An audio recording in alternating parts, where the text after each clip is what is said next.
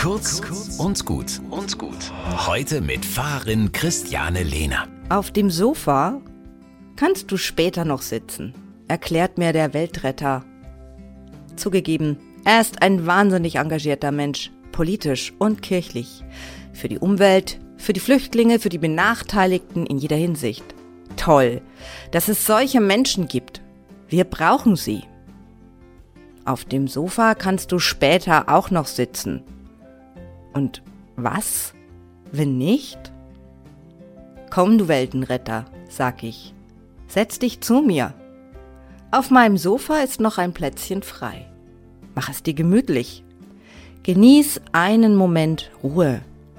Und dann erzähl mir von dir. Ich will dir zuhören. Denn es könnte sein, dass später keine Zeit mehr dafür ist.